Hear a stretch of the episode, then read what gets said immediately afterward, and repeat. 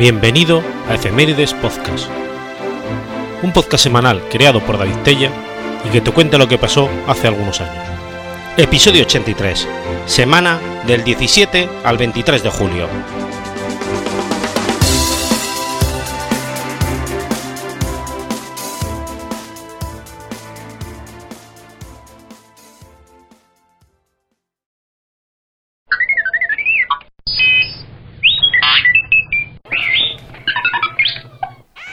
Sábado 17 de julio de 1965. Nace Santiago Segura.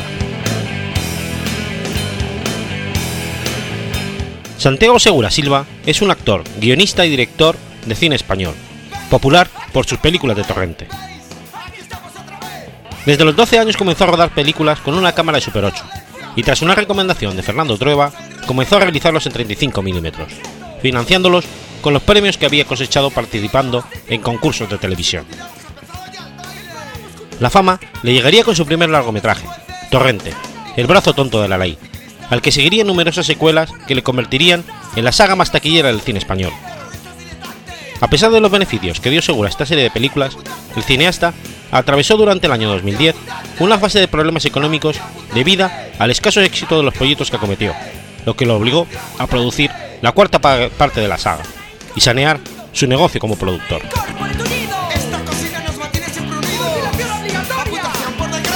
Nació en el barrio madrileño de Carabanchel Bajo.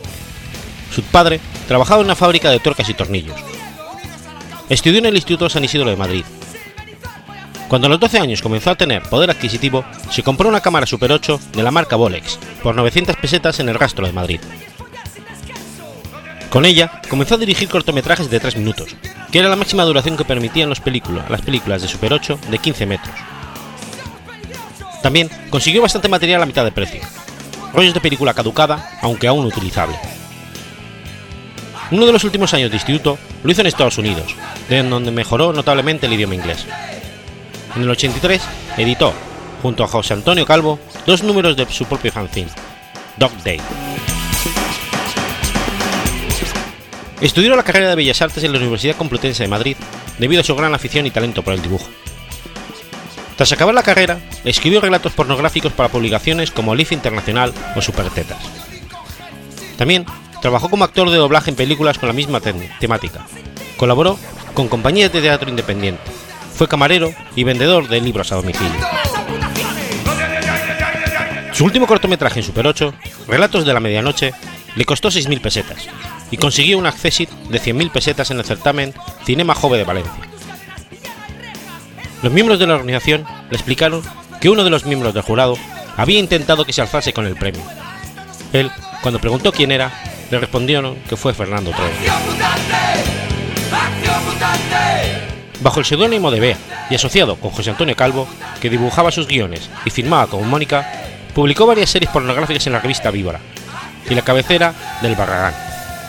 Los trabajos tendrían bastante éxito entre los lectores habituales de la revista y lo convertirían en uno de los más populares del género. ¿Y tú qué cojones miras, gilipollas? Para conocer cómo, desde cerca cómo eran los rodajes, comenzó a trabajar como figurante de diversas películas. En una de ellas, la productora era Cristina Huete, esposa de Fernando Trueba, quien fue un día a visitarla. Cuando Segura lo vio, se acercó a hablar con él y le agradeció que intercediera por él en el certamen de Valencia. Trueba le dijo que se rió mucho con el corto y que se lo enseñó a todo aquel que iba por su casa. También le aconsejó que se lanzara a realizar cortos en 35 mm. Segura le hizo caso y realizó tres cortometrajes. Para financiar el primero de ellos le ayudaron cinco amigos y participó en gran cantidad de concursos de televisión, como No te rías que es peor, Locos por la tele, El huevo de Colón o Viva a los novios. En este último obtuvo 70.000 pesetas de premio. El primer corto sería Evilio, que narra la historia de un psicópata similar a Freddy Krueger. El segundo sería Perturbado, que narra la historia de una social que asesina a mujeres guapas y decide encerrarse en casa para no hacerlo. Y el tercero, y último, El Purificador, secuela de la primera. Los tres cortos tendrían premios, y uno de ellos alcanzaría un premio Goya. Además, de ser emitidos por televisión en Canal Plus y en la 2. Mientras concursaba en festivales de cine, conoció a gran cantidad de cineastas, como Oscar Aibar, Javier Fesser, Miguel Bardén, Álvaro Fernández Armero, Icíar Boyaín, Chus Gutiérrez, Pablo Berger, Alex de la Iglesia, Miguel Ángel Lamata o David Prueba. La colaboración más fructífera fue con Alex de la Iglesia. Tras conocerse en un festival de cortometrajes en Valencia, Alex le fichó para su primer largometraje, Acción Mutante. En el 94 recopiló muchos de sus cortos en VHS, de que él mismo distribuyó 666 copias firmadas. Lo tituló He History, en homenaje al recopilatorio de Michael Jackson High Story, en el que él se incluían sus trabajos como director, como son Relatos de Medianoche, Evilio, Perturbado y El Purificador, en donde también incluyó varios extras como el making of o el storyboard. Mientras escribía los guiones de dos programas de televisión, supo que de la iglesia estaba preparando el guion de su segundo largometraje, El Día de la Bestia. Segura quiso participar en el proyecto y pidió un papel, que Alex no le dio. Poco antes de empezar el rodaje, Alex le llamó y le ofreció el papel de José Mari, papel por el que obtuvo el premio Goya al mejor actor revelación del 96. Para interpretar el personaje, hizo una exageración de su propia forma de hablar y actuar, ya que lo comparaba con él al ser un chico de barrio. Ese mismo año, trabajaría a las órdenes de Fernando Trova en Too Much, donde habló en inglés, y más tarde se dobló a sí mismo en español. A partir de ese momento fue cobrando poco a poco más protagonismo tanto en cine como en televisión. Trabajó como colaborador de programas nocturnos, llegando a recibir ofertas para realizar esa misma función en Esta noche cruzamos el Mississippi, donde ya había escrito algunos guiones, hasta que le ofrecen presentar un concurso televisivo llamado Dobles Parejas, que fue cancelado porque no gustó a un directivo de la cadena. Ese mismo año doblaría a Irving Wells en la película Trasputin. La fama absoluta le llega con su primer largometraje como director, Torrente, El brazo tonto de la ley, película con la que alcanzó bastantes objetivos. Trabajar con Tony LeBlanc, hacer la película española más taquillera hasta entonces y conseguir el Goyo al mejor director Nobel del 99. Alcanzado este punto, su fama era ya innegable. Segura había creado un símbolo, Torrente, que tiene incluso su propia figura en el Museo de Cera. A pesar de no tener un gran estreno el 13 de marzo del 98, el apoyo que tuvo del gran público hizo que se mantuviera en el mes de julio del mismo año en buena cantidad de cines. Para poder interpretar el personaje, el actor engordó 20 kilos, esfuerzo que compara con lo realizado por Robert De Niro para interpretar a Jake LaMotta en Toro Salvaje. Este personaje está plagado de influencias y referencias, desde el inspector Clouseau y sus películas con protagonista, hasta personajes reales como el teniente coronel Antonio Tejera. En esta película fija las características del personaje, de comportamiento poco ejemplar. Segura también realizó el guion del cómic basado en su propia película para la revista El Víbora, con dibujos de José Antonio Calvo. Tras recibir el Goya, Segura se dirigió a Fese, también nominado, para entregarle 100.000 pesetas, resultado de una apuesta. Tras darle un papel en Perdito Durango, Alex de la Iglesia volvió a ofrecerle un papel como coprotagonista en el gran con el Gran Wyoming en Muertos de Risa.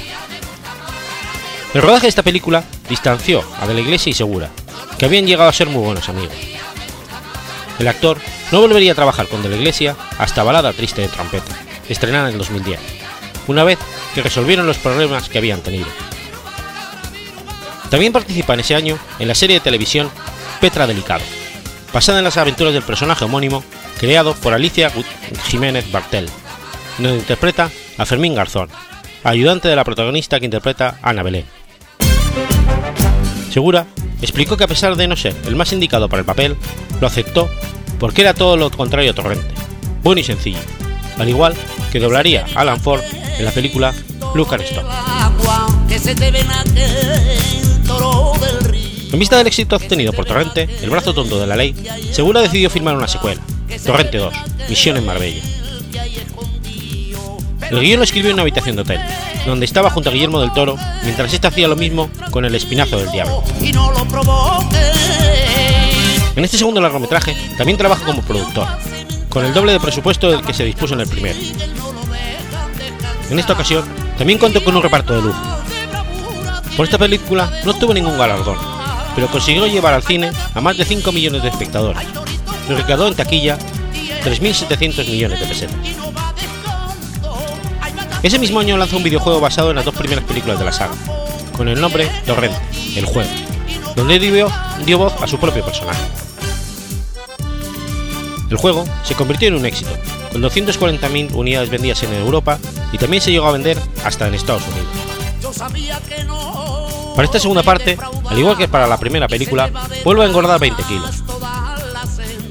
En el programa de Crónicas Marcianas apostó que conseguiría volver a su peso normal en el mismo tiempo que había tardado en engordar, algo que consiguió.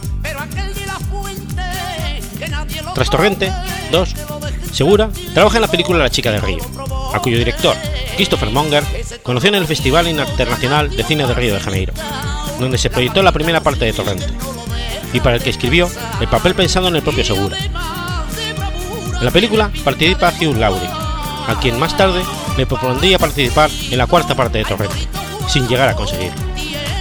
Y asesino en serio, a petición de Del Toro, donde también realiza la función de productor junto con el mexicano. En 2003 protagoniza El oro de Moscú, de su amigo Jesús Bonilla, con quien había trabajado en La niña de tus ojos, ser su productor. Vuelve a ejercer esta función en la película Una de zombies, de Miguel Ángel La Mata, a quien le había prometido en el Festival de Cine de Sitges del 94 que produciría una película, además de realizar tres papeles secundarios en la misma. En 2004 protagoniza Easy Dizzy, de Chema de la Peña, en donde realiza por primera vez en su carrera un papel como galán, como actor secundario en Díquese. Participa también en el mundo, en el asombroso mundo de Borjamar y Pochol, y produce la película Promedio Rojo, donde también actúa. En 2006 protagoniza La máquina de bailar, de Oscar Aiba, donde una competición de Dance Dance Revolution para el que tuvo que realizar dos meses de coreografía junto con la actriz José Le Román. También consiguió pequeños papeles en películas como Blade 2, Hellboy, Pacific Ring, las tres películas dirigidas por su también amigo Guillermo del Toro, y Asteris en los Juegos Olímpicos. El 30 de septiembre de 2005 se estrena en toda España la tercera parte de la famosa saga de Torrente, Torrente 3 el Protector. Volvió a redactar el guion en una habitación de hotel con Guillermo del Toro, quien mientras tanto redactaba El laberinto del Fauro, además de producir la película íntegramente. Las escenas más complicadas del rodaje decidió realizarlas en Argentina por motivos económicos. En su primera semana de exhibición fue vista por 1.380.000 personas y recaudó 7.200.000 euros. Si bien, a diferencia de las otras dos, el público se mostró crítico con la película, que pudo ser uno de los motivos de un mayor descenso de la segunda semana respecto de la primera, y una menor recaudación al final. La película estuvo cargada de polémica, ya que en una de las escenas, el policía arranca del cuello la cruz de Caravaca a su abuelo, y luego la pisotea, lo que provocó que le demandara la Real e Ilustre Cofradía de la Santísima y Veracruz de Caravaca. Al poco, Segura pidió disculpas en público, alegando que era una forma de mostrar su falta de moralidad. El 31 de marzo de 2006 comenzó el rodaje Manolete, sobre los últimos años de vida del torero homónimo, en donde interpreta a Guillermo, chofer y mozo de espada del torero. Si bien la película no se estrenaría hasta abril del 2010 en Francia, y con escaso éxito. Durante ese verano protagonizaría, junto a José Mota, la adaptación teatral de los productores. Y desde el 10 de abril de 2006 hasta parte del 2007, compaginó sus trabajos en el cine con el de presentador de televisión en el programa Sabías a lo que venía, de la sexta. En octubre del mismo año y hasta finales del 2009, se presenta la obra teatral Una pareja de miedo, adaptación de The Mystery o de Irma Werb, protagonizada por José Mayuste y Florentino Fernández donde Segura se encargó de adaptar el guion. A comienzos del 2009, anuncia que está realizando el guion para la cuarta película de Torrente, sin el apoyo del Toro. Y a finales de ese año llega a un acuerdo con Nidicus para lanzar un videojuego basado en las tres primeras películas de Torrente. en noviembre del 2009 anuncia su participación en la película El Gran Vázquez, quedando sobrecogido cuando lo eligieron para el papel protagonista al ser el fan del dibujante desde pequeño.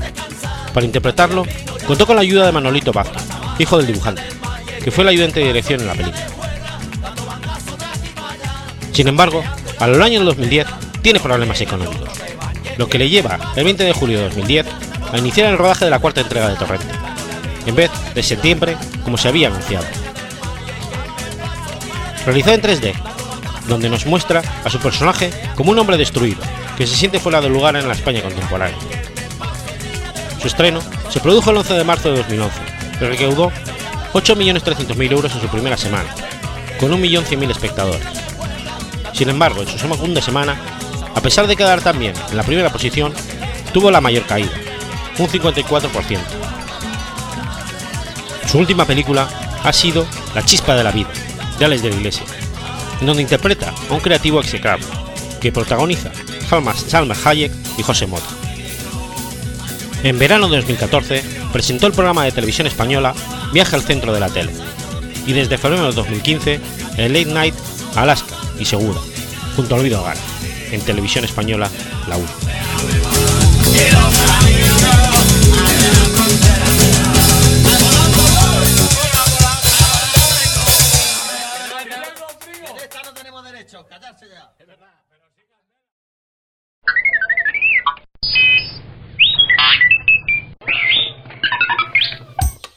Lunes 18 de julio de 1938. Nace Ian Stewart. Ian Andrew Robert Stewart, conocido como Stu, fue un teclista británico. Tocaba el piano con la alineación original de Rolling Stone, antecediendo a Mick Jagger, Keith Richards, Will Willman y Charlie Watts como miembro de la banda. Debido a que el manager del grupo, Andrew Long Oldman, no le parecía que luciera bien a efectos publicitarios, Stewart fue apartado como miembro oficial, pero continuaría hasta su muerte como pianista y road manager de la banda, razón por la que es conocido como el sexto Stone. Stu tocó los teclados en la mayoría de los álbumes esenciales de los Stone desde los 60 hasta los 80, aunque a veces acompañado por artistas como Nick Hopkins, Billy Preston o Phil Spector. A medida que la carrera de los Stone progresó, Stewart se volvió selectivo en sus contribuciones, privilegiando temas de blues y country rockers. Ejemplos de estos son Let It Blend, Dead Flowers, Sweet Virginia y las versiones de Carol y Little Queenie de Chip Berry, registradas en Get Year Just Hold. Más tarde, a comienzos de los 70, cuando Ken Richard y varios de los del entorno de la banda cayeron en el abuso de las drogas, Stewart se alejó en gran medida de los asuntos musicales, concentrándose en tareas administrativas. Estuvo trabajando en Imperial Chemical Industries. Aparte de su trabajo con los Stone, se puede escuchar el piano de Stewart tocando su boogie boogie en grabaciones para otros grupos, entre otros en la canción de Led Zeppelin le dedica Boogie Which Stu, de Physical Graffiti. Aunque sus últimas contribuciones incluidas en el álbum de los Rolling Stones fueron en el álbum Undercover, participó en las problemáticas sesiones para Dirty Work de 1986. A comienzos del 85, Stewart comenzó a tener problemas respiratorios. El 12 de diciembre se dirigió a una clínica para examinarse. Sin embargo, sufrió un ataque al corazón y murió mientras aguardaba en la sala de espera. En febrero de 1986, los Stone le rindieron un tributo tocando con la banda de Boogie Boogie cofundada con él, Rocket 88, además de incluir 30 segundos de un solo de Boogie Boogie interpretado por Ian Stewart como cierre de su siguiente álbum, Dirty Work. Cuando los Rolling Stones ingresaron en el Salón de la Fama del Rock en 1989, solicitaron que el nombre de Stewart fuera incluida como miembro de la banda.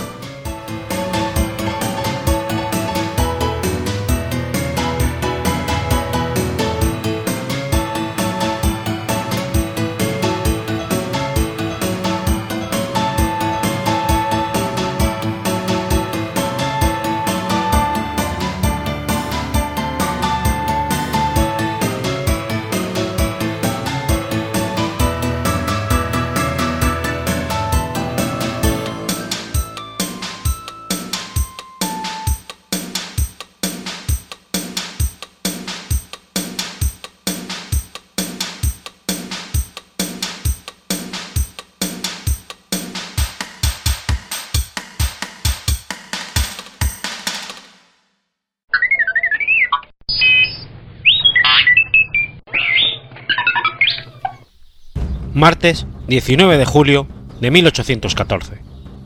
Nace Samuel Colt. Samuel Colt fue un inventor y empresario estadounidense célebre por su participación en la industria de las armas. Desde muy joven, Colt mostró gran interés por las armas y explosivos. Fue expulsado a los 16 años del centro en el que estudiaba ciencias al destruir parte del edificio durante un experimento. Su padre, propietario de una fábrica de tejidos de seda, lo envió en un viaje por mar hasta la India. En Calcuta, Colt vio un primitivo modelo de revólver, con un mecanismo muy seguro y poco funcional.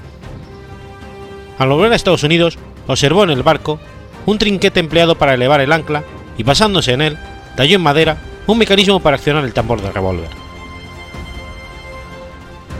Financiado por su padre, Colt creó un modelo funcional de revólver que patentó en Gran Bretaña y Estados Unidos en 1835 y 36 respectivamente. Funda en Patterson, Estados Unidos, la Patterson Arms Manufacturing Company y produce un revólver de 5 disparos del calibre 36, de simple acción. La falta de inversiones le impide comprar maquinaria y los revólveres son fabricados a mano, por lo que su precio es muy alto y la compañía quiebra en 1842. Cole había aprendido su anterior experiencia y alquila una industria totalmente equipada para abaratar el coste de cada arma, y diseña un nuevo modelo perfeccionado de 6 disparos.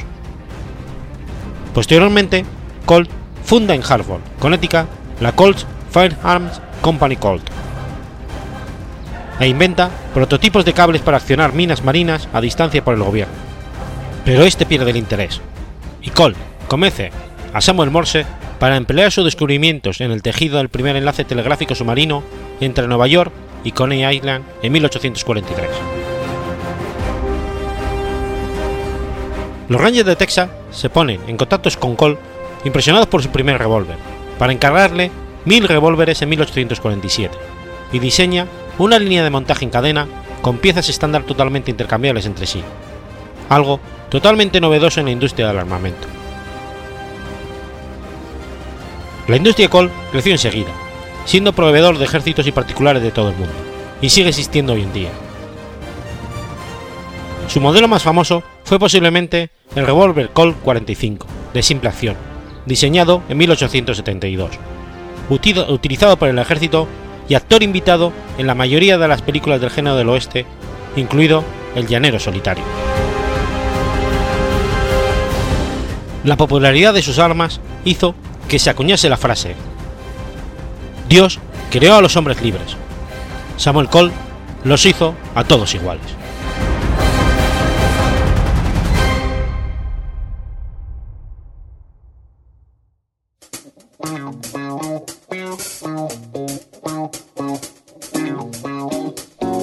¿Conoces la Asociación de Escuchas de Podcasting? Asespod es el primer lugar de encuentro para todas aquellas personas que escuchan este formato de audio.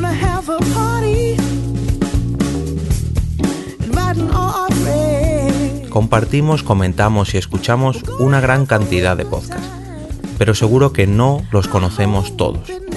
Nos falta este que estás escuchando ahora mismo.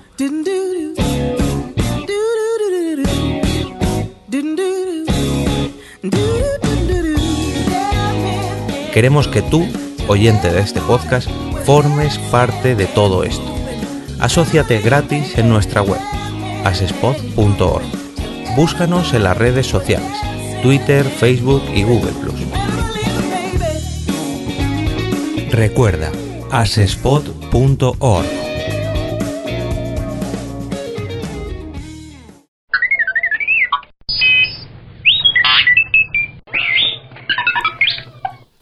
Jueves 20 de julio de 1933. El Vaticano firma un concordato con Hitler. El Reich Concordat es un concordato aún vigente, firmado el 21 de julio del 33 entre Alemania y la Santa Sede, en el que se establecen condiciones de libertad religiosa para la Iglesia Católica. Fue firmado por el presidente de Alemania para aquel entonces, Paul von Hindenburg, a través del vicecanciller alemán Franz von Papen y el cardenal Eugenio Pacelli, futuro Papa Pío XII, en nombre del Papa entonces Pío XI. Los principales acuerdos logrados por el concordato fueron el derecho a la libertad religiosa católica. Los concordatos con los estados de Baviera, Prusia y Baden seguían siendo válidos. La religión católica podía ser enseñada en determinadas escuelas y los profesores destinados a enseñar religión solo podían ser aprobados por el obispo de la diócesis correspondiente. Quedaba garantizada la protección a las organizaciones católicas y la libertad religiosa. Debido a la tensión vivida en Alemania, ningún clérigo o miembro de una orden religiosa podría pertenecer a partido político.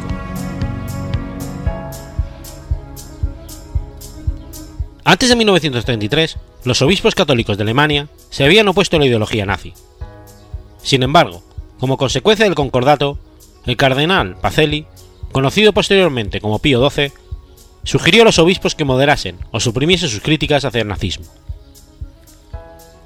Por ese entonces se esperaba firmar el concordato imperial entre el Tercer Reich y la Santa Sede para regularizar las relaciones entre ambos estados. Los artífices fueron el vicecanciller alemán Franz von Papen y el sacerdote y político de derecha Ludwig Kass. Ambos habían apoyado la ley habilitante que confirió los plenos poderes a Adolf Hitler. Franz von Papen llegó a comentar en un anuncio oficial de la Cancillería alemana nosotros, los católicos alemanes, apoyaremos con toda nuestra alma y plena convicción a Adolf Hitler y su gobierno. El catolicismo alemán tiene que participar activamente en la edificación del Tercer Reich.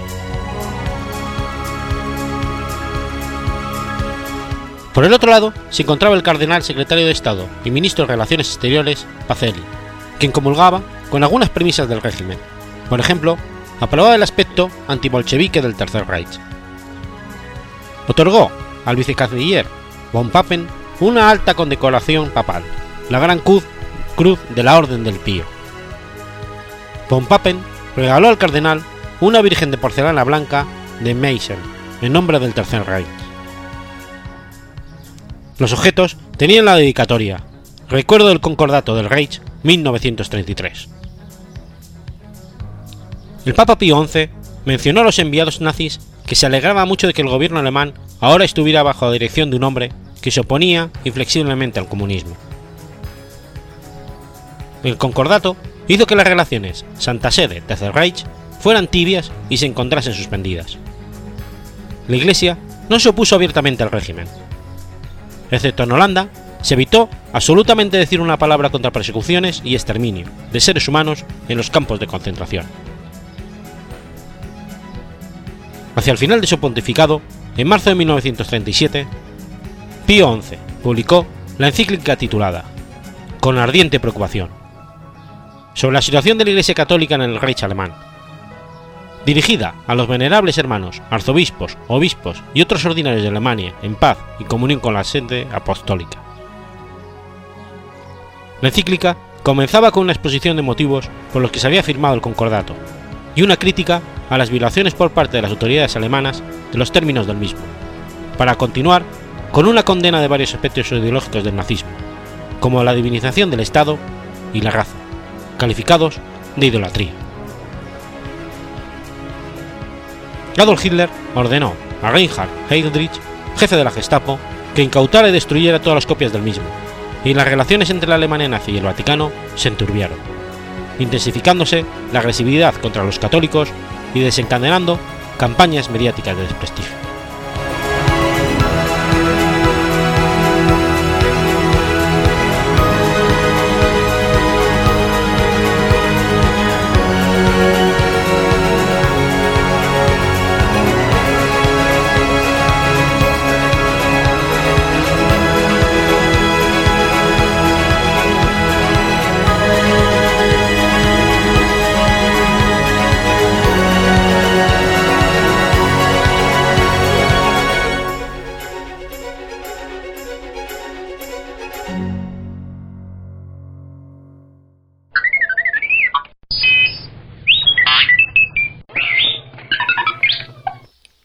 21 de julio del 356 a.C. Heróstrato incendia el templo de Artemisa.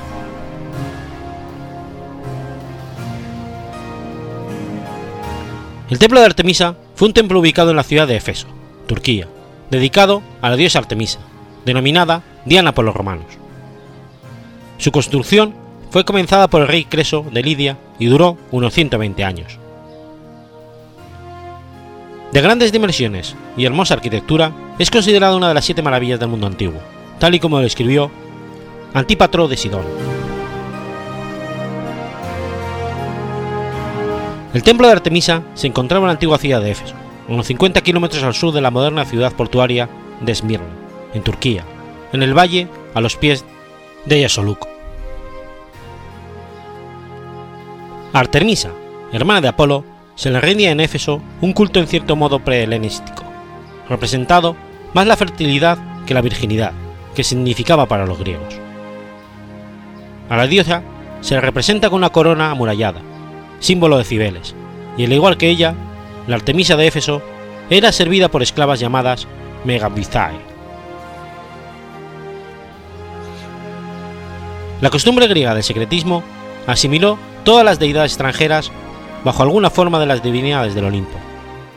Y está claro que en Éfeso, la identificación con Artemisa que hicieron los colonos jonios no era muy apropiada. Salvaje, independiente y de una fuerza de vida superiores, así aparecía Artemisa, la diosa de la fertilidad, la caza y la guerra, en la mitología griega. Hija de Zeus y hermana gemela de Apolo, es una de las doce grandes divinidades olímpicas. Artemisa era una diosa indomable, que no solo daba la vida, sino que también la quitaba. En su honor, y para apaciguarla, el rey Creso de Lidia mandó erigir el templo de Artemisa en Efeso. En el interior de este santuario se lleva la estatua de Artemisa, una obra de dos metros de altura en madera de vid revestida con plata y oro. El lugar sagrado de Éfeso era mucho más antiguo que el templo. El geógrafo Pausanias afirmó que existía muchos años antes de la inmigración jonia y que era, incluso, más antiguo el culto al oráculo de Apolo en Didín. Los anteriores habitantes de la ciudad eran léleges y lidios. El lugar en que se fundó el santuario de Artemisa había sido ya objeto de veneración por las poblaciones locales que practicaban allí el culto a la diosa madre o a Cibeles, culto al que después se asimiló el de Artemisa. Las excavaciones de la escuela británica permiten seguir las fases de las principales de la evolución arquitectónica del conjunto. La gran abundancia de exvotos desde el siglo VIII a.C. demuestra un lugar de culto. El edificio más antiguo corresponde a la primera fase se trata de un altar, al que siguió la construcción de algunos templos de pequeñas dimensiones. De estos, el que precede al templo arcaico fue levantado hacia el 600 a.C. Medía 14 por 28 metros y estaba rodeado por un muro de cierre. La construcción del edificio requirió muchísimo tiempo. Plinio el Viejo y Marco Vitruvio afirman que los trabajos prosiguieron durante 120 años y que fueron varios los arquitectos que lo dirigieron. La primera construcción del templo data del siglo VIII a.C. y fue destruido por los cimientos. El templo fue diseñado por el arquitecto griego Kersifrón, de la ciudad cretense de Nosos, y construido alrededor del año 550 a.C., a expensa de Creso, el poderoso rey de Lidia. Fue terminado por Metágenes, hijo de Kersifrón, con ayuda de Teodoro, el arquitecto del Hereo de Samos. Se eligió un terreno rocoso como precaución frente a terremotos, según Plinio el Viejo. El templo se convirtió en atracción turística, visitado por mercaderes, reyes y viajeros, que pagaban tributo a Artemisa en forma de joyas y otros bienes. Su esplendor también atrajo adoradores que formaron el culto Artemisa. El templo era respetado como lugar de refugio, tradición que se trasladó al mito de las Amazonas que se refugiaron allí tanto de Hércules como de Dioniso. El templo de Éfeso fue destruido por un incendio provocado por Heróstrato el 21 de julio del año 356 a.C., la noche que se dice nació Alejandro Magno. Según la historia, su único fin fue lograr fama a cualquier precio. Los, e- los efesios, ultrajados, intentaron que su nombre nunca fuera recordado, prohibiendo bajo pena de muerte mencionarlo. Sin embargo, este ha llegado a través de Estrabón. Alejandro Magno nació la noche en que el templo ardía. Plutarco sentenció que Artemisa estaba demasiado preocupada por este hecho como para salvar su propio templo en llamas. Más tarde, Alejandro ofrecería a los efesios costear su reconstrucción, a lo que ellos se negaron, aduciendo que no era conveniente que un, dios, que un dios le construyera un templo a otra divinidad. Sin embargo, el templo fue restaurado tras su muerte, en el año 323 a.C. La reconstrucción del templo es atribuida por algunos autores al Rodio de Ócrates, el que realizó las mediciones para la fundación de la ciudad de Alejandría, en Egipto. Sin embargo, esta reconstrucción sería arrasada por los godos en el año 262, en tiempos del, orden- del emperador Galieno. A lo largo de los dos siglos siguientes, la mayoría de los efesios se convirtieron en el cristianismo y el antiguo templo perdió su interés religioso. Los cristianos derribaron los restos del edificio y reutilizaron los materiales para otras construcciones. Actualmente se pueden apreciar algunas columnas helenísticas del templo de Artemisa como parte de Santa Sofía en Estambul. El lugar del templo fue redescubierto en 1869 por una expedición del Museo Británico. Aún pueden verse algunas esculturas y artefactos, aunque de la séptima maravilla del mundo solo queda en pie una columna. La mayoría de las descripciones físicas del templo provienen de Plinio el Viejo, aunque hay discrepancias en torno al tamaño. Plinio describe el templo como de 377 pies de largo por 180 pies de ancho, realizado principalmente en mármol. Es el más grande de todo el mundo griego. Costaba de 127 columnas, cada una de 60 pies de alto, igual a 12 veces el diámetro de la base. Tenía tres filas de columnas en la fachada principal, divididas en tres hileras de ocho columnas, dos columnas a los dos lados de las santas y una doble fila que dividía el gran pronaos en tres naves. La cella era alargada y estrecha, como en los templos arcaicos, y al fondo había un baldaquino, en el que se hallaba la estatua de culto, sobre los restos del altar del siglo VII a.C. En la fachada posterior, las columnas eran 9 y 21 a los lados. La planta y las proporciones del nuevo edificio tras su restauración se mantuvieron, grosso modo, iguales a las del anterior, salvo por el añadido de una crepidoma escalonado de 2,68 metros de altura. Tenía columnas esculpidas en la parte inferior, mientras que una veintena de dados esculpidos sostenían las columnas sinantis. Las columnas, según Plinio, medían 60 pies de altura, aproximadamente 10 veces el diámetro de la base. El templo albergaba varias obras de arte, esculturas de los renombrados Policleto, Fidias, Cresilas, Fradmon y pinturas y columnas forradas de oro y plata. Varias de esas esculturas se referían a Amazonas, que según la leyenda se habían encontrado en esa región. Plinio comenta que trabajó esculpiendo relieves y decorando las columnas escopas de paros, que también habían intervenido en el mausoleo de Alicarnaso.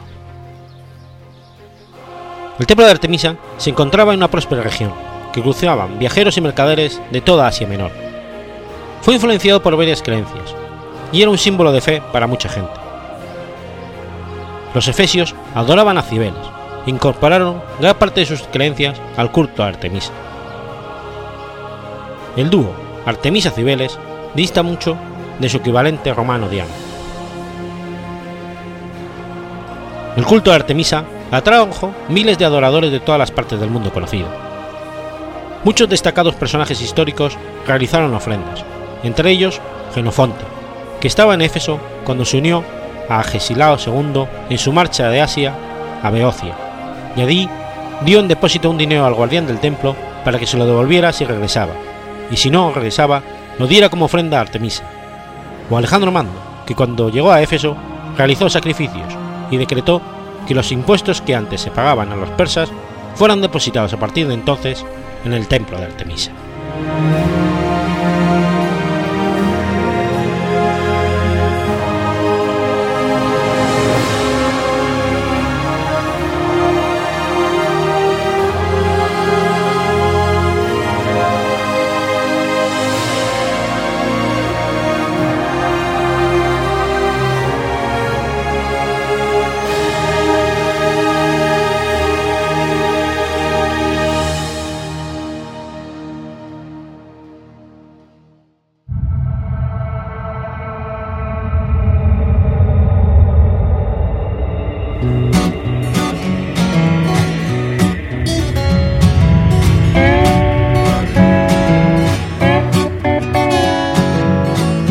¿Sabías que existe una asociación donde damos voz a los podcasts? La Asociación Podcast nace con el propósito de aunar intereses relacionados con el podcasting, ofreciendo formación, soporte y una mesa de debate sobre el podcasting, no solo en España, sino también en toda Hispanoamérica. Entre nuestros proyectos destacan nuestro libro colaborativo, la organización de diferentes eventos relacionados con el podcasting como las jornadas de podcasting, los premios de la Asociación Podcast y Radio Podcastellano. Para formar parte de la comunidad, recibir información de eventos y estar al tanto de lo que ocurre, solo tienes que entrar en asociacionpodcast.es y hacerte socio simpatizante. Ahora es tu oportunidad de formar parte de esta gran comunidad asociacionpodcast.es. Si lo prefieres, puedes escribirnos a info@asociacionpodcast.es y responderemos todas tus dudas. También puedes seguirnos en Twitter con el usuario asociapodcast. Ya seas podcaster u oyente, súbete al podcasting.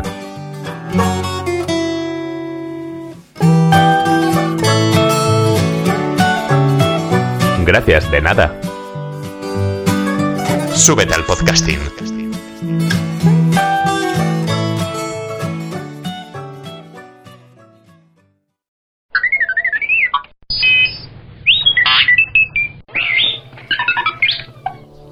Viernes 22 de julio de 1921. Ocurre el desastre de anual.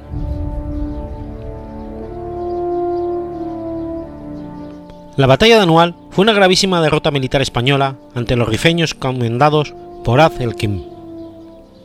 Se produjo el 22 de julio de 1921, cerca de la localidad marroquí de Anual.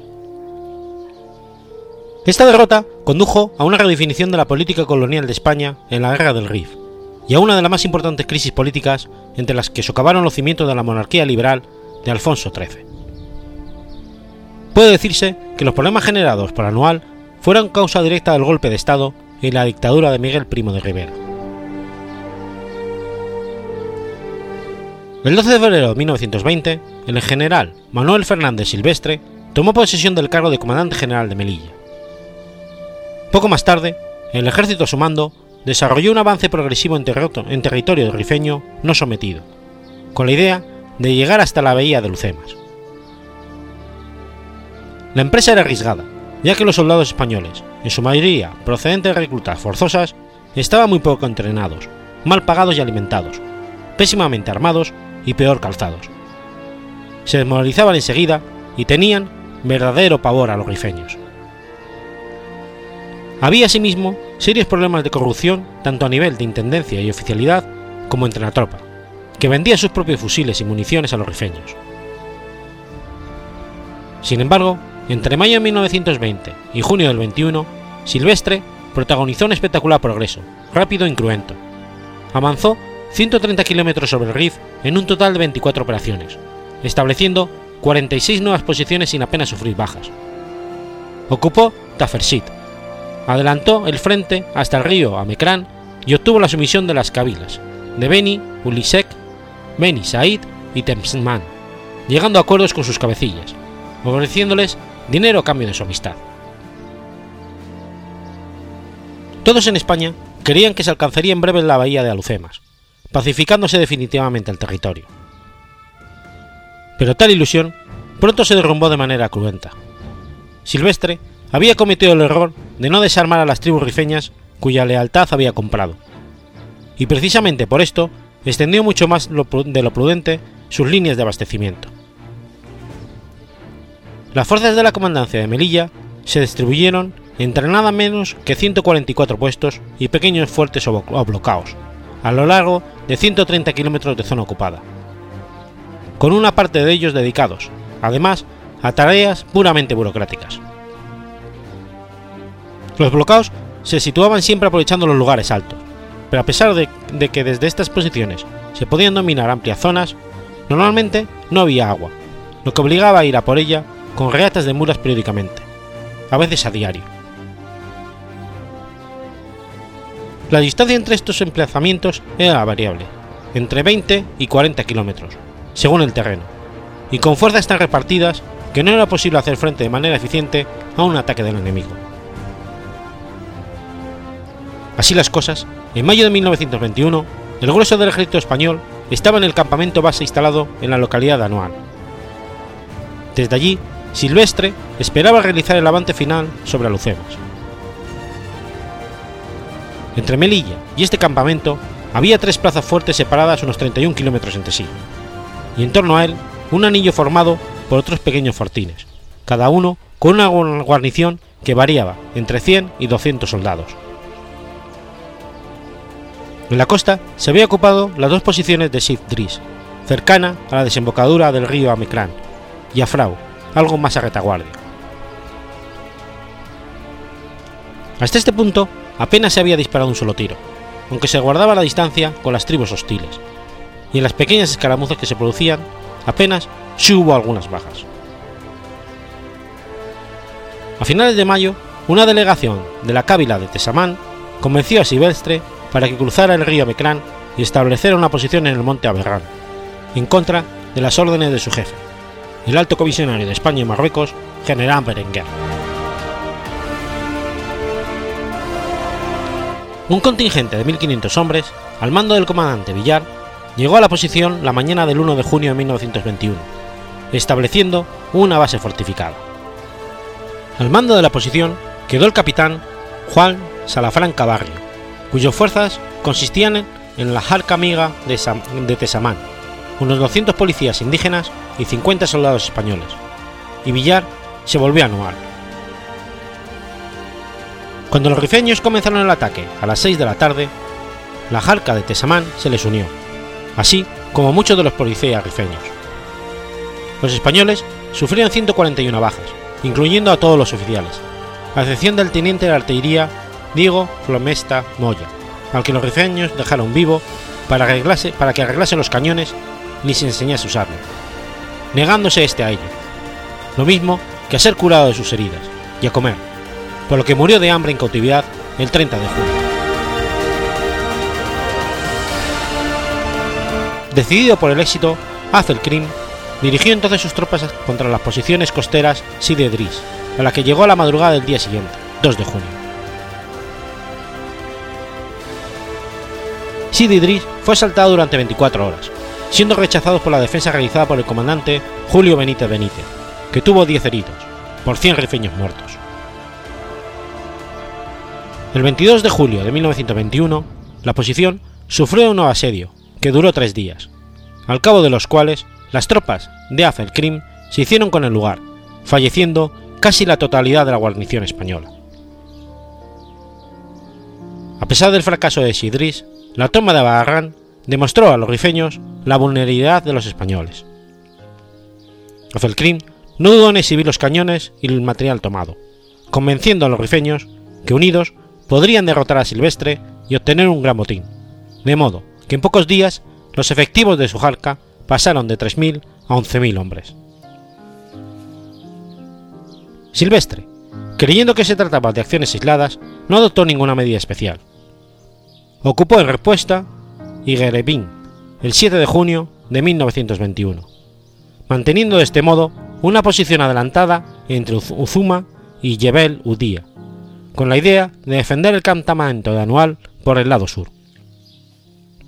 Después marchó a Melilla para entrevistarse con su superior, el alto comisario Berenguer, y solicitarle refuerzos, municiones víveres para la población y dinero para comprar a los rifeños antes de iniciar la ofensiva final. El 17 de julio, Hazel Krim, antiguo funcionario de la Administración Española en la Oficina de Asuntos Indígenas en Melilla, al mando de la cábila de los Benurret y con el apoyo de las tribus cabileñas, presuntamente aliadas de España, lanzó un ataque sobre las líneas españolas. Griben, guarnecida por 350 hombres bajo el mando del comandante Benítez, el defensor de Sidris, no tardó en quedar sitiada. El 17 de julio, Azelkrin inició el asalto, y la posición cayó el 22 de julio. Durante cinco días, y a pesar del esfuerzo heroico de tres columnas de refuerzo, los españoles habían sido incapaces de auxiliar la posición de Igeriben, fracaso que hizo cundir la desmovilización entre las tropas de Anual. Tras estos sucesos, se concentró alrededor del campamento gran cantidad de fuerzas rifeñas, mientras que la moral del ejército español caía por los suelos. Al comenzar el asedio de Gireben, había unos 3.100 hombres presentes en Anual. Al cabo de dos días, se incorporaron mil más, y dos días después llegaron otros 900 de refuerzo. Así pues, el 22 de julio, Anual acogía a unos 5.000 hombres, con una fuerza de combate de tres batallones y 18 compañías de infantería, tres escuadrones de caballería y cinco baterías de artillería. Sobre ellos iban a lanzarse unos 18.000 rifeños, tres bajo el mando de Ab el Krim, armados con fusiles y espingardas. El campamento anual disponía de víveres para cuatro días y municiones para un día de combate, pero carecía de reservas de agua. En general Silvestre, consciente de la imposibilidad de defender la posición, acordó con sus oficiales la evacuación del campamento. Sin embargo, a las 3 y 45 del día 22 llegó un mensaje de radio del alto comisionado Berenguer, prometiendo la llegada de refuerzos desde Tetuán. Una hora más tarde, el general Silvestre comunicó de nuevo a Berenguer y al ministro de Guerra, Luis Marichalar y Monreal, su desesperada situación y su decisión de tomar urgentes determinaciones. A raíz del alba tuvo lugar una segunda reunión de oficiales, en la que Silvestre dudó entre la evacuación inmediata y la espera de la llegada de refuerzos. Las dudas se despejaron cuando se tuvieron noticias del avance de tres columnas rifeñas de unos 2.000 hombres cada una. Ante esta información, el general ordenó evacuar, anunciando su intención de replegarse a los fuertes de Bentiev y Dardrius, posición esta última que reunía las características para albergar gran cantidad de tropa y con abastecimiento de agua fácil. La retirada comenzó a las 11 horas. Había dos convoys, uno para retirar los mulos con la intendencia y otro para el grueso de las tropas, los heridos y el armamento pesado. Pero para entonces, las alturas del norte, que dominaban los caminos de huida, ya habían sido, tomadas por los rifeños. La gran mayoría de los policías indígenas que las defendía se pasaron al enemigo, matando a sus oficiales españoles. De modo que cuando las tropas españolas abandonaron el campamento, comenzaron a recibir disparos. En ese momento comenzó el caos. Los dos convoys de evacuación se mezclaron sin ningún tipo de orden de hombres, mulos y material. En medio de la confusión, los oficiales perdieron el control de la situación. Sin nadie que, cubriera su retirada, los hombres trataron de ponerse a cubierto de las balas, corriendo hacia adelante. Los carros, el material y los heridos comenzaron a ser abandonados. Muchos oficiales escaparon ajenos a su deber, y la retirada ordenada no tardó en convertirse en una desbandada general bajo el fuego de los rifeños. Algunos oficiales y unidades mantuvieron la calma y lograron ponerse a salvo con un número de bajas relativamente pequeño, pero en su inmensa mayoría los soldados salieron a la carrera en completo desorden. El desastre pudo haber sido mayor si los regulares al mando del comandante Llamas no hubiesen resistido en las alturas del sur. Ello dio tiempo a los huidos para pasar por el angosto paso de Zumar, evitando así una muerte segura a manos de los rifeños. Los regulares se replegaron por escalones, retrocediendo monte a través en paralelo a la carretera, sin mezclarse con la riada de soldados en fuga. Silvestre, que aún estaba en el campamento cuando, comenzó el desastre, murió en circunstancias no esclarecidas, y sus restos nunca fueron encontrados. Mientras una versión dice que al ver el desastre fue a su tienda de campaña y se voló la cabeza, otra versión dice que fue abatido a tiros por los rifeños junto con el coronel Manela y varios oficiales que trataban de defenderse. En las cuatro horas aproximadas que duró el desastre, murieron un total aproximado de 2.500 españoles, a los que hay que sumar los ocupantes, 1.500 en total, de las posiciones de Talilit, Darbuimellán, Intermedias B y C, Azumar, Yebel Udía, Mea Asdir Asud, Tugud, Yema de Nador, Alaun y Morabo de Shidi. Quedaron 492 españoles, de los que sobrevivieron 326. Algunos de ellos fueron liberados al comienzo de la misión de rescate llevada a cabo, entre otros, por los miembros de la Delegación de Asuntos Indígenas Gustavo de Sostoa y Luis de la Corte Luján. Los demás cautivos fueron liberados finalmente el 27 de enero de 1923, tras las negociaciones llevadas a cabo por Adelcrin por parte de Horacio Echevarrieta, a cambio de 80.000 duros de plata.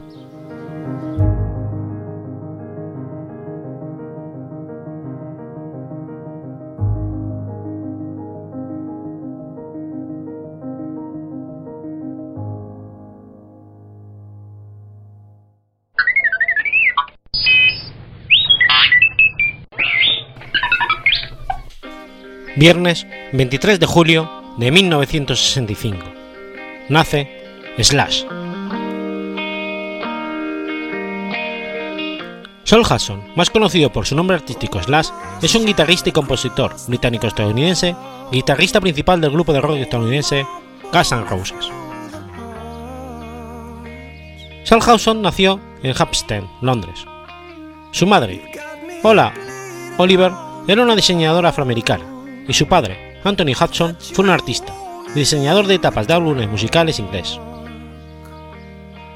Slash vivió entre Hampstead y Stoke-on-Trent hasta la edad de 5 años, cuando se unió a su madre en Los Ángeles, motivado en buena medida por la mala relación con su padre. Paula Oliver abandonó a su familia en busca de una mejor carrera en el diseño de modas en Estados Unidos. Perteneció a la banda Rod Crew junto con Steve Adler, futuro batería de Guns N' Roses. En el 85, Tracy Guns, guitarrista original de la banda, salió de ella. En ese momento, Slash se integra al grupo, en el que ya entonces se había unido su amigo Steven Adler. En el 88 graban su segundo álbum de estudio, Guns N' Roses Live, que incluye las cuatro canciones en vivo del 86 y cuatro canciones de estudio. En el 91, Guns N' Roses se, se embarcó en una larga gira de 28 meses, Use Your Illusion Tour, que coincidió con el lanzamiento de sus nuevos discos, Use Your Illusion I y Use Your Illusion 2. Una de las giras más extensas de todos los tiempos, compuesta por 192 conciertos en 27 países. Tras la gira, Slash se convirtió en ciudadano estadounidense. En el 93, la banda graba The Spaghetti Incident, y en el 94 graba la versión de la canción de los Rolling Stones, Sympathy for the Devil, para la película Entrevista con el vampiro. Además de los, de los problemas con Axel Rose, este despide por su cuenta a Gilby Clare y contrata a Paul, a Paul Hu, que sobregraba los solos de Slash. Slash abandona definitivamente Guns N' Roses en noviembre del 96, y después de declarar que no podría trabajar con Axel Rose y que no le gustaba la forma en la que los trataba a él y al resto de la banda. Uno o dos años después, respectivamente, el bajista original, Duff Kagaman, dejó la banda y el batería Matt Sorum fue despedido. Junto a dos compañeros de Guns Roses, Gilby Clare y Matt Sorum, el bajista de Alice Mike Iney, y el cantante Eric Dover forma Slash, Snakepi, banda la que entra al estudio para grabar. En el 95 lanza el disco It's Fight O'Clock Somewhere. Este nombre fue dado al álbum debido a una anécdota. Slash quería conseguir whisky, pero no se podía vender alcohol hasta las 5 de la tarde. Después de buscar, un camarero le dijo, son las 5 de la tarde en algún lado, y se lo vendió. De ahí salió el nombre. El disco no tuvo el éxito realmente merecido, debido a que el hard rock había perdido fuerza en el panorama musical frente al grunge. En octubre del 2000, Slash Snackepit publica el álbum I'm Life Grand, con una formación totalmente distinta a la del primer disco de la banda.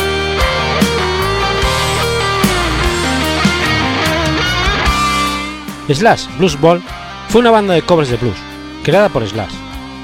El grupo hizo giras por todo el mundo, tocando temas de blues hasta finales de los años 1990, cuando Slash decidió volver a grabar con Slash Snackpit.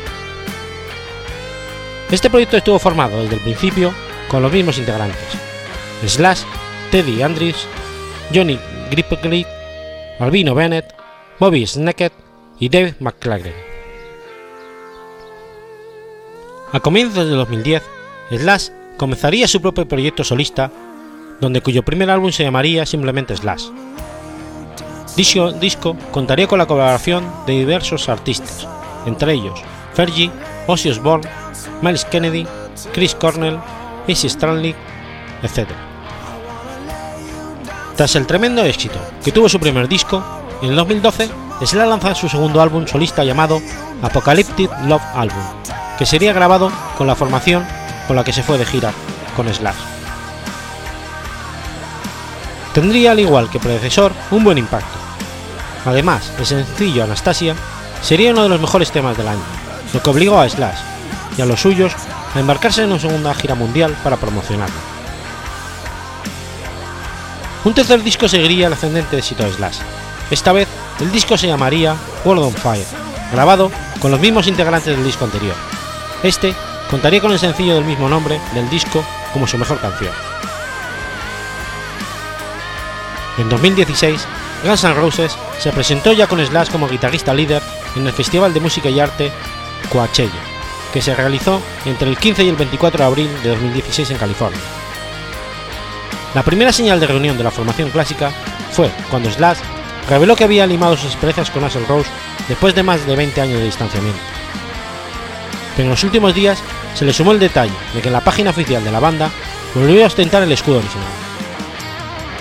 Además, el 5 de enero, el Festival Coachella hizo oficial la representación de Guns N' Roses, además de ser anunciado en la cuenta de Twitter de Slash, confirmándolo y corroborándolo una vez más la presentación con la banda en el festival.